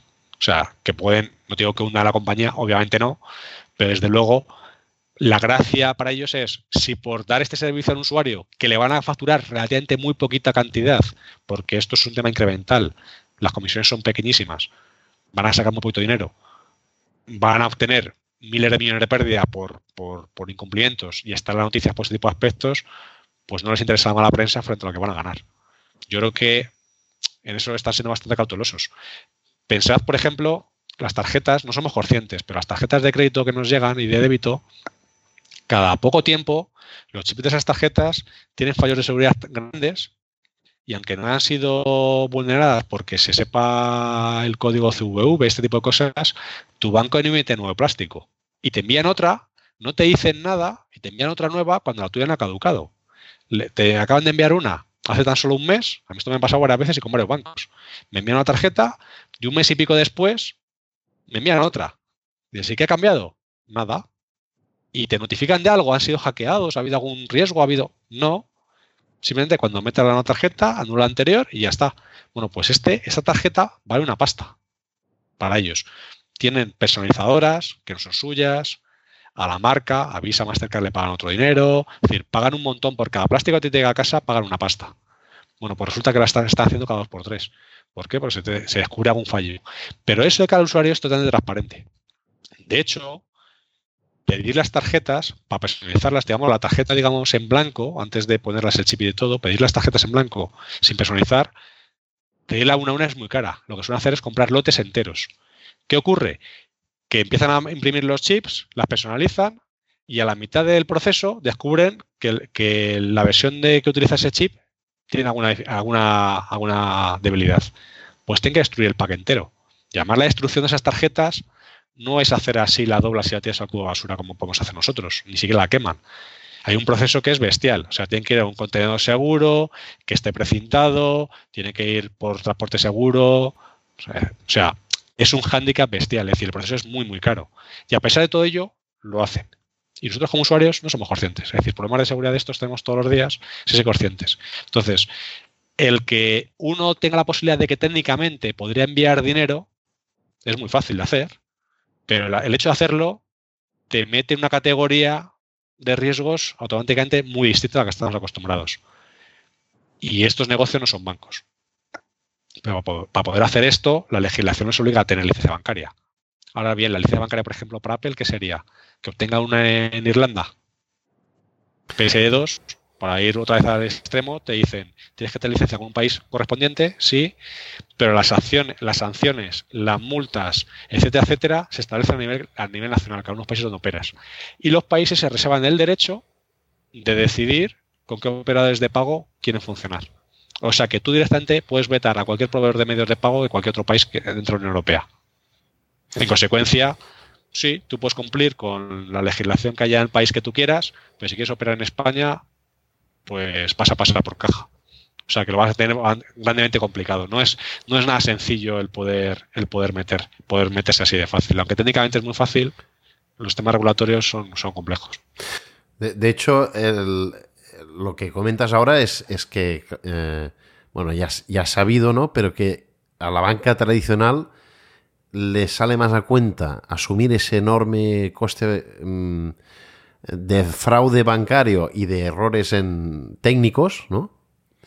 Que, que, cambiar la tecnología, ¿no? Es decir, prefieren asumir eh, todo el fraude que hay con tarjetas de crédito, etcétera, etcétera, no hacer mucho ruido en el respecto y luego, pues, como, como están, son nativos de un sistema no, no, no de Internet, es decir, previo a la creación de Internet, les sale más a cuenta mantener esas pérdidas porque les saldría más caro cambiar todo el sistema a nivel técnico. Ese sería pues más o menos el... Es más o menos, pero no es que les dé igual. O sea, quiere decir que están constantemente sopesándolo. Hay veces que el riesgo es mayor y por tanto dedica más cantidad de dinero para evitarlo, pero si no es suficiente, obviamente mitigar el riesgo vale dinero. Lo que están constantemente es mirando la balanza que les interesa. Tengamos en cuenta que la más, más core de los sistemas legacy, por mucho que nos quejamos de que son antiguos y lentos y vetustos y demás, difíciles de mantener y actualizar, son muy robustos. Ya me gustaría a mí, o sea, digamos que es como pasar de un sistema que es imposible casi chocarse con él a tener un coche de los de hoy en día. Sí, es un caballo de... Tienes un Fórmula 1 frente a un coche que no consigue ir a más de 10 por hora, pero es súper seguro. Bueno, pues aquí es un poco el ejemplo. En este sistema digamos que es muy, muy seguro, pero ciertas características no las tiene. La mayor parte de los robos que, sufre la banca no es en el core, es en el resto de prestaciones que tienen después. Es decir, el resto de aplicaciones que han puesto después. El sistema que han tenido que venirse después. Es decir, han puesto banca tradicional han puesto banca online y esa banca electrónica tiene las mismas tecnologías que utilizamos el resto de los informáticos en el resto de cosas. Es decir, están programadas con, con Java, con HTML, este tipo de aspectos, PHP, etcétera. No deja de ser un portal web. Ese portal web tiene un montón de vulnerabilidades, igual que otros muchos tipos. Lo que pasa es que aquí hay un incentivo, un incentivo económico muy grande detrás, porque si consigues romper parte del sistema, puedes acceder a unos fondos importantes. Entonces, digamos que casi todo el riesgo está ahí, en la parte más externa, no en la parte interna. Y luego, con el tema de las tarjetas, a ellos les da bastante igual, porque por desgracia Visa ya les roba prácticamente un 10% al año, y Visa se encarga de esos costes. O sea, Visa es la que realmente tiene que sufragar esos costes. Visa es la que hace inversiones millonarias en nuevas tecnologías, nuevos desarrollos de chips, en nuevos estándares, en estándar PCI DSS, el estándar de, de fabricación, en el nuevo estándar que quieren, PCI DSS, bueno, pues el nuevo PCI 4.0 que van a sacar. Es decir, la que realmente hace grandes inversiones en ese aspecto es Visa. Y Visa está constantemente midiendo el riesgo y en base a eso va evolucionando. A veces, cuando está detectando que cierto tipo de chips han sufrido ciertos ataques, valora y dice, vale, ¿cuántos tenemos? ¿Cuánto dinero tenemos expuesto? ¿Nos interesa? ¿Podemos, ¿podemos compensarlo con medidas compensatorias? Que notifique antes y pida autorización mediante móvil al usuario, que tenga un doble factor, mm, que el CVV sea dinámico, que tengamos una tarjeta con un LED que el número vaya cambiando y que tenga metido el número que aparece físicamente en la tarjeta LED y que no, aunque lo coja un comercio, como, no lo, como lo va a cambiar constantemente, no lo puede identificar. Es decir, está haciendo inversiones en ese sentido. Y como todo está conversando constantemente, lo que le interesa lo que no. Obviamente asumen un porcentaje importante de pérdidas a cambio de poder hacer negocio. Ganan mucho dinero y un pequeño porcentaje de pérdidas. Hay que tenerlo siempre ajustado. Tienen el balance controlado desde hace décadas, en ese sentido. Em, vamos a cambiar de tema. Uh, a, nivel de, actualidad y a, ver qué te parece eh, lo que se está fraguando con, con, el, con la guerra comercial de los sistemas, según Estados Unidos, de, encriptación y las penalizaciones que le quieren imponer a Huawei. Vale, aquí eso es, una guerra, guerra fría en toda regla, lo que antes era entre Estados Unidos y Rusia, pues ahora es China-Estados Unidos, se lleva unos cuantos años en ese modo, que lo está intentando vestir de, de temas tecnológicos y que espiona, de espionaje y demás, de que es que Huawei da información al gobierno chino y tal. En la práctica, Huawei la ha investigado unas cuantas veces, no han conseguido todavía encontrar ningún caso en el cual les han pillado con las manos en la masa pasando información al gobierno chino. A mí no cabe duda que lo harán pero, pero no, no, lo han conseguido. Y en cambio, al revés, se ha, se, ha, notado muchas veces. Es decir, sí que ha habido muchos casos de empresas americanas que, por supuesto, han pasado espionaje directamente al, al gobierno. ¿no? En cualquier caso, es una guerra comercial.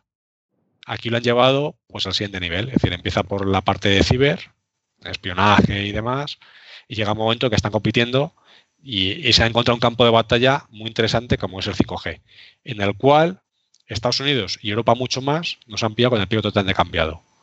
En caso de China, ZTE, Huawei y varias compañías, Huawei quizás la más, la más relevante, nos llevan varios pasos de ventaja. Y es una tecnología que por desgracia va a ser core en las infraestructuras que vamos a manejar de aquí a muy poquitos años. En ese modo, lo que sucede es que además el que controle esas infraestructuras, lo mismo que saben los americanos de que quien controle las infraestructuras le va a dar ventaja para poder espionar, espiar a todos los demás, pues aquí saben que con el que, tenga, que tenga la infraestructura de 5G van a tener una ventaja muy interesante.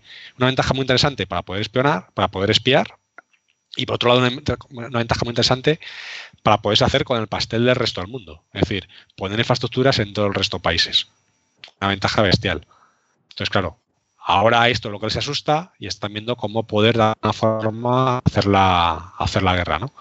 Aquí hay muchas piezas. La última es esto del tema 5G, pero no sé si nos acordamos de que hace no mucho tiempo al presidente de Huawei, a un directivo importante, también le tuvieron retenido en Estados Unidos, pasó por Canadá y lo retuvieron.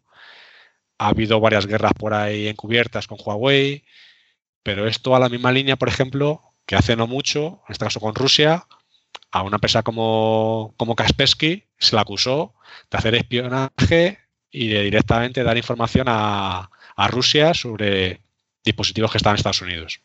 Pues va la misma historia. Y esto lo que sacaron es prohibido en las agencias gubernamentales y en agencias públicas en Estados Unidos instalar cualquier tipo de software de esta empresa rusa, Kaspersky. Claro, si el resto de países hiciéramos lo mismo con Estados Unidos, se acaba su negocio. El problema es que no podemos prescindir de Symantec, no podemos prescindir de McAfee, no podemos prescindir de Apple, no podemos prescindir de, de Google, prácticamente todas. ¿Y por qué les da miedo a ellos? Porque lo curioso es que Estados Unidos es solo que está levantando la alerta, pero ¿por qué les da miedo? Porque por desgracia ellos ya lo han hecho antes. Y como tal saben que esto se puede hacer, por eso les da miedo. Es decir, para el resto de ciudadanos, si no superamos nada por el tema de Snowden y compañía, pues a lo mejor no sabemos lo que se está moviendo debajo. Pero el problema es que ellos ya lo han hecho y saben que les da mucho miedo de que haya empresas que les ganen por aquí, porque al final esa información se puede ir para allá. Es decir, se puede ir a nivel de espionaje a nivel estatal, industrial y demás. Pero yo creo que la parte más importante es una guerra económica. Aquí la excusa es, es que una empresa como Huawei puede aportar información sobre dispositivos en Estados Unidos que reporte hacia China y que el gobierno chino pueda tener información y ventaja en ese sentido. Sí, es verdad. Pero lo relevante es que una empresa china como Huawei puede llegar a un mercado como Estados Unidos que hace con el 40% de todo lo que se puede mover de 5G en Estados Unidos y empresas como, como Verizon, ATT y compañía se queden fuera. Entonces, esto es la parte grave, que a nivel comercial les pueden hacer daño. Y no solamente en Estados Unidos, sino que pueden meter sus tecnologías en Sudamérica, en África, gran parte de Europa, etcétera. Y el resto del mundo nos hemos ido durmiendo. Aquí en, en Europa, el único, proveedor, el único proveedor potente que tenemos para el tema de comunicaciones es Ericsson. Está claro que hace ya unos cuantos años el mundo se dividía en, en tres grandes proveedores a nivel de comunicaciones. Se decidió que iba a haber uno en Estados Unidos, todo el mundo sabe cuál es, otro en Europa que era Ericsson y en China era Huawei. Esos son los tres grandes. El problema es que está muy desequilibrado porque Huawei está sacando mucha ventaja a todos los demás pero es una guerra totalmente económica. Lo de menos es la parte de espionaje. ¿Es verdad que se puede dar esa circunstancia? Por supuesto, pero creo que lo están exagerando para poder de alguna forma justificar el chantaje que intentan hacer a Huawei. ¿Cómo lo hacen? Pues indirectamente a través de otras empresas. Por ejemplo, en este caso no nos olvidemos que ha sido Google la que ha prohibido a Huawei poder utilizar su sistema operativo. Ese sistema operativo que dicen ser de código abierto, sí, de código abierto es, pero que los términos y condiciones le permiten a Google decidir quién lo puede utilizar y quién no para sus, dispositivos. Imaginémonos que tuviera una guerra comercial en un momento dado con Samsung, obviamente es impensable porque es uno de los grandes socios que tienen, y le prohibieran a Samsung utilizar su sistema operativo. Pues traemos lo mismo. Claro, Google no lo ha hecho porque sí, es que Google se ve obligada, porque había una ley que han hecho en Estados Unidos que obliga a los operadores a tomar este tipo de decisiones. Y Google, muy en contra de sus propios intereses, ha tenido que tomar una, una carta, ha tenido que tomar cartas en asunto, una decisión que no le interesa en absoluto. Porque el problema no es Huawei. El problema es que puede haber otros muchos fabricantes que a día de hoy están utilizando el sistema operativo de Android, el sistema operativo de Google, que si ven cómo cortar las barbas al vecino, pueden pensar que las suyas también está a punto de caer. O sea que a lo mejor es hora de ir pensándose en no depender de Google o de ese sistema operativo antes de que pase esto. Entonces, esa es un poco la guerra. Están utilizando, digamos, a, otros para que hagan la batalla que realmente les interesa a nivel de, a nivel de Estado. Sí, geopolíticamente, eh, presionan con la opción de, del espionaje para intentar que, la ventaja del desarrollo del 5G no, no tengan e, esos pasos de más respecto a los americanos. Pero, pero claro, de los sistemas de vigilancia masiva del gobierno americano había, creo que se, hizo público varios casos, entre ellos un contrato con eh, una negociación entre Airbus y Boeing y, finalmente a través de esa, esas escuchas sabían lo, que ofre, la, puja de uno y la de otro.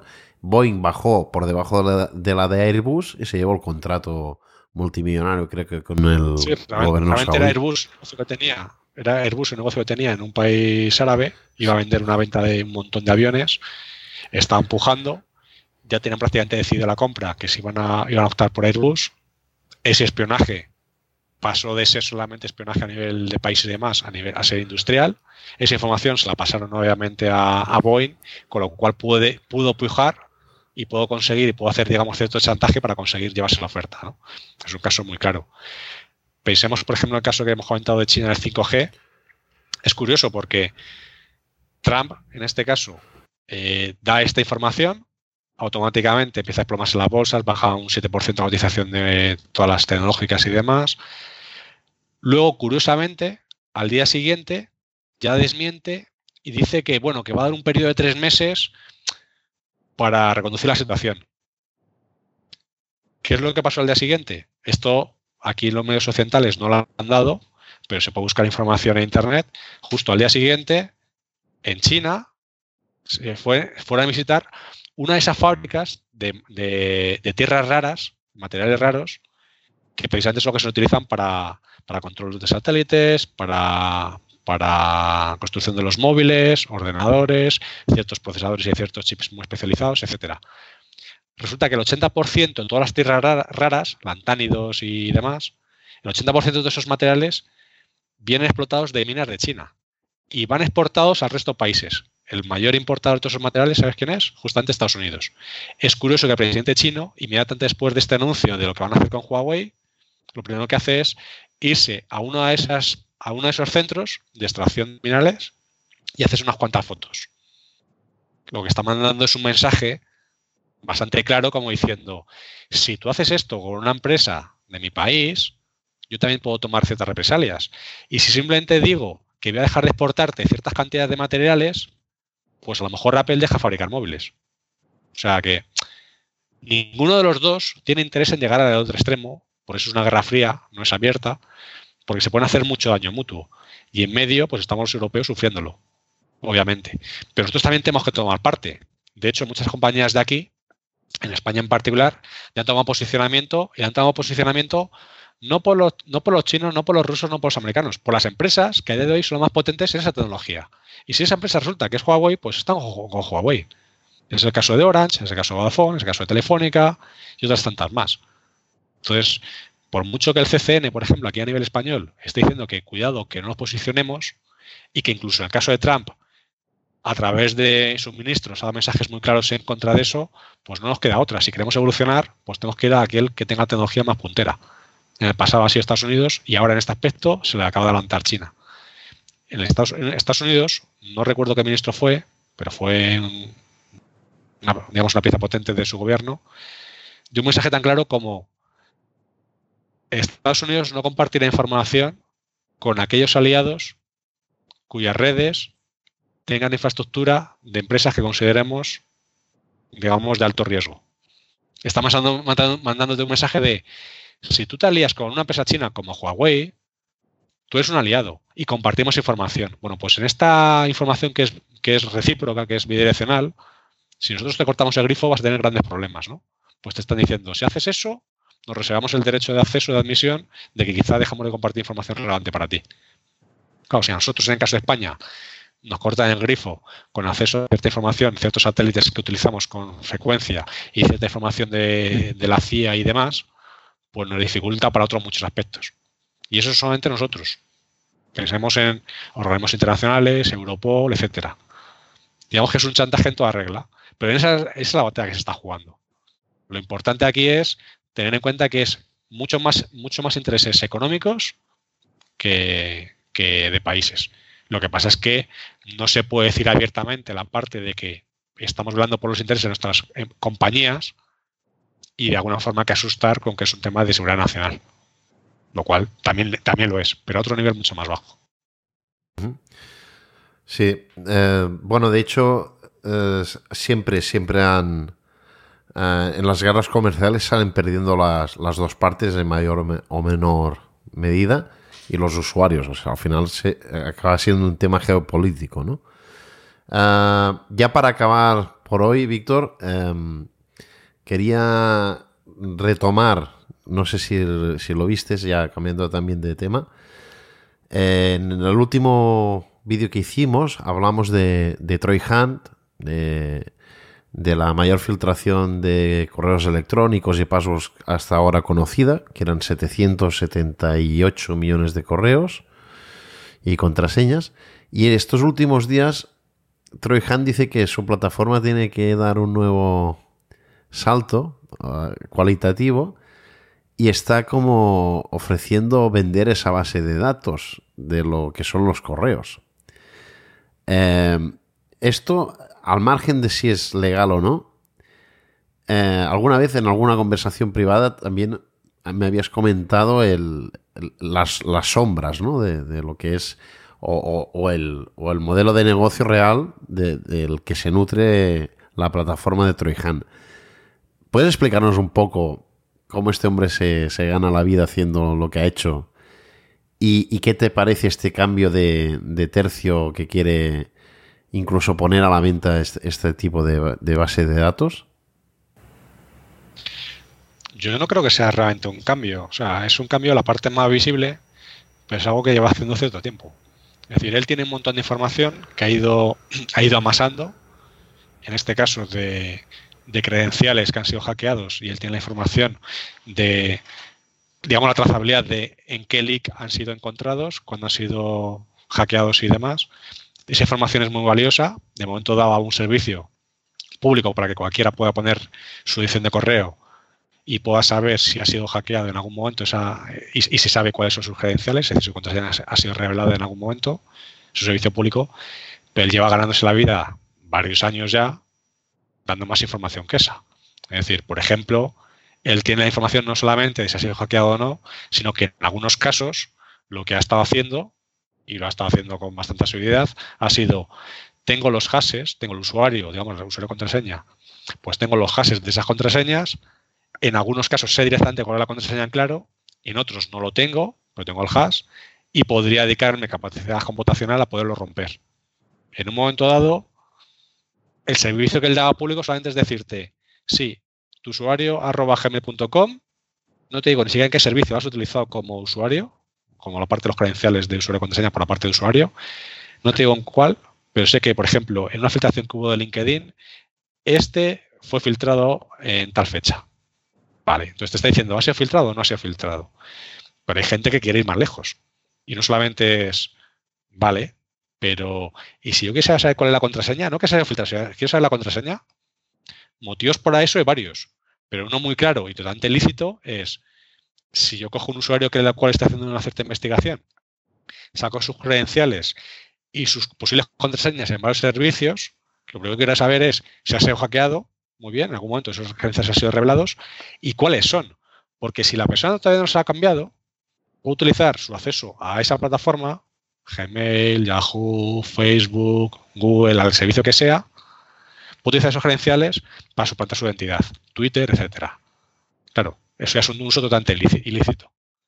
Pero en algunos países, en algunas legislaciones, no es ilegal craquear contraseñas. Es curioso. Bueno, pues, ¿qué ocurre si de repente le llega a una solicitud, como le llega a Troy unas cuantas, y le dicen, estamos haciendo una investigación sobre cierta compañía. Nos gustaría tener acceso a todos los usuarios de ese dominio y queremos saber las contraseñas que han tenido en el pasado. Porque es posible que alguno de ellos, de esas 50 60 personas, todavía no la haya cambiado. Eso, a día de hoy, él tenía, Troy Hunt tenía toda la información, pero no estaba dando APIs hacia afuera para poder explotarlo. Pero se sabe que ha habido servicios en, la Deep Web y algunos sospechamos que ha sido él también, Deep Web, en la cual se ha presentado las APIs para tú poder hacer una búsqueda de dame tus usuarios de arroba telefónica.es, por poner un ejemplo, o una compañía a la que queramos, arroba santander.es. Con eso te saca tus usuarios y además dices, vale, y las contraseñas que han sido craqueadas, me las das en claro, todas. Y si hay contraseñas que no han sido craqueadas todavía, me das el hash con el salt, me das la información de tal como está. Y ya me buscaré yo, si me interesa, el craquearlo. Es decir, contrato en Amazon un mega cluster de servidores, en ponerlo a craquear solamente tres o cuatro contraseñas de alto, de alto nivel. Por ejemplo, si hay algún usuario que es un presidente de una compañía o un presidente de algún país, digamos que es, un, es una personalidad VIP, puede ser relevante, pues puede merecer la pena intentar craquearlo con muchísima capacidad de cómputo. Te gastas un dinero en ello, pero lo puedes hacer. Bueno, pues este tipo de servicios, la Deep Web lleva viéndolo muchísimo tiempo. Entonces, el problema es que teniendo una información tan valiosa como la que él tiene, él está proveyendo un servicio totalmente gratuito menor. Pero el mayor valor que tiene es todo lo que se puede hacer con esa información que él en abierto no está diciendo. Pero contratos de esos ha tenido varios. De hecho, alguna vez en algún podcast lo ha mencionado. Entonces no me extraña nada que ahora diga, chicos, ya no quiero controlar esto, es masivo, mantener esto es prácticamente imposible, porque estar al día es prácticamente imposible, hay leaks cada dos por tres, mantenerlos y saber cuáles son nuevas contraseñas, cuáles son antiguas que han estado en algún leak anterior, quitar duplicados, quitar, normalizar los datos, etcétera, es un trabajo de chinos. Y llega un momento que dice, con todo lo que tengo lo quisiera monetizar, lo pongo a la venta. Si alguien me lo compra, yo lo vendo. Ahora, que es un riesgo muy grande, cuando sé, espero que haya consultado con abogados antes de hacerlo. está claro yo que. No lo haría, desde luego. está claro que. Yo no lo haría, desde luego. pero que puede sacar mucho dinero, sí. Esa misma información en mercado negro se paga muy cara. Claro, además, eh, el tema es, es, que estamos hablando de, la colección número uno, que era esa cifra que, habíamos comentado, y lo que tú dices es que se sospecha que en la Deep Web quizás el mismo, ¿no? Vendía ese tipo de aplicaciones que el concepto sería algoritmos de, de expresión regular, ¿no? Regular expression para encontrar, pues, eh, unos dominios en concreto, una información que te interesara más, ¿no? Sí, sí, o sea, el que eso está en la Deep Web no hay duda. El que sea él o no es lo que, lo que se, sabe, ¿vale? Y además hay varias personas, o posiblemente hay varios servicios, o sea que puede ser que sea alguno de ellos. Voy a participar en alguno de ellos. Pero ¿qué servicio está? Sí. De hecho, en GitHub directamente hay código que a través de un proxy de Tor te permite hacer las queries y hacer las queries en Python directamente. O sea, tú lo puedes decir, dame todos los de tal dominio. O dame todos los usuarios, por ejemplo, en mi caso, el usuario suele ser V escudero. A veces es Vice escudero, a veces es Víctor-escudero, alguna variantes, ¿no? Le puedes decir, dame los usuarios que empiezan por V, tienen eso, cuántos, tantos, o sea, tantos dígitos o tantas letras y acaba en O. O sea, puedes hacer todas las queries tal y como tú quieras. Piensa que tienes todos los datos, todos los campos y puedo consultar por una fecha, por leaks de un mes, de un mes en particular, los leaks que han sucedido todos los viernes 13, por leaks que han sucedido cualquier, cualquier combinación de todas ellas. Entonces, eso directamente, hacer esa query, se puede automatizar. Y esos servicios están activos. De hecho, muchos de ellos te permiten hacer esas queries y si haces un número de queries pequeñito, o sea, están limitados en el API, haces un número de queries pequeñitos, ni siquiera tienes que pagar nada. Directamente te dejan para que tú puedas probar lo que efectivamente funciona. O sea que para un usuario, para ti mismo, hacer una query de si tu usuario, o sea, si tu, tu correo ha sido hackeado, por ejemplo, es fácil de poder, es fácil de poder hacer. Pero, pero para un estudio un poco mayor, para una empresa, por ejemplo, que está haciendo un tema de hacking ético o lo que sea, pues a lo mejor puede interesarle ya no hacer un par de queries, sino hacer 200. Y para eso ya te dicen, págame tantos bitcoins. Pero que el código, por ejemplo, lo tenemos.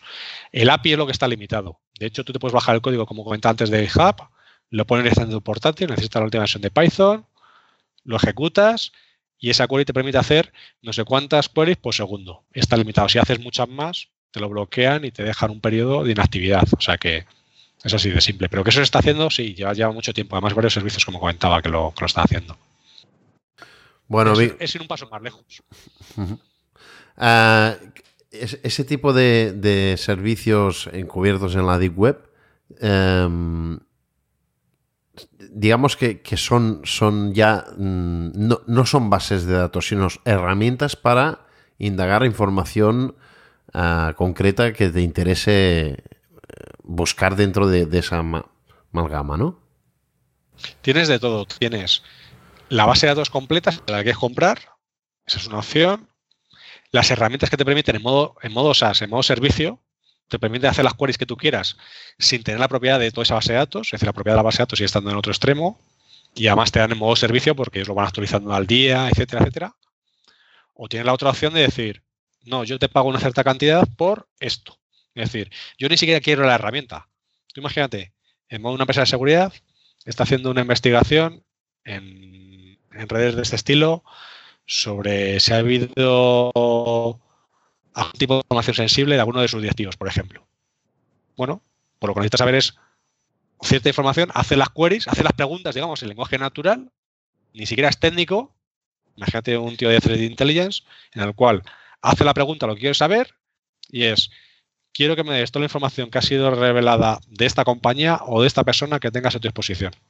Relaciones, con quién ha estado, en dónde ha utilizado sus tarjetas, todo este tipo de cosas, ¿no? Directamente pagan por ello y le dan un informe totalmente hecho a medida sobre ese individuo. Eso, por ejemplo, ni has comprado la herramienta, ni has comprado la base de datos, has comprado directamente la inteligencia. O sea que tienes todas las opciones. Bueno, Víctor, pues como siempre muy interesante eh, charlar contigo y muy agradecido por tu tiempo. Esperemos, bueno, periódicamente seguir, seguir nuestras inquietudes eh, técnicas contigo y nada, agradecerte una vez más eh, el tiempo que nos has prestado y, y hasta la próxima. Muy bien, muchísimas gracias. Gracias, un saludo.